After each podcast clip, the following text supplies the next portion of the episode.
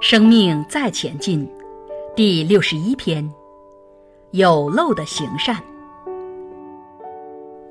比如跟青云说，明天我们去帮助那些孤苦无依的老人，帮助他们洗头、剪指甲、修房子。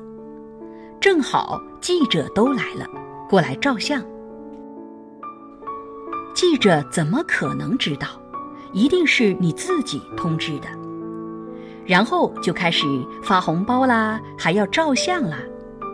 有没有考虑到人家孤苦老人的自尊心？为善育人知，以后福报很好。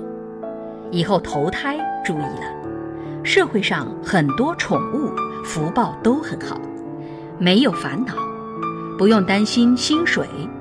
不用烦恼数学考不好，走累了有人抱，出游没地方去还有放狗的旅馆，还帮他剪指甲，比照顾妈妈还好。这些福报都很好吧？小心呐，各位很有潜质啊！一手行善，一手造业。行善有所求，你就会求在那边。而不得解脱，要有更高的看见。我给你一百元，一百元我就没有了。你花完一百元，你也没有了。但我一句非常好的法语，你听了之后，我没有任何损失。我讲给一百个人的课堂听，我没有损失，但每个人都有收获。大家可以用法来修身养性，成长自己。发现很好，还会介绍给你家人与朋友。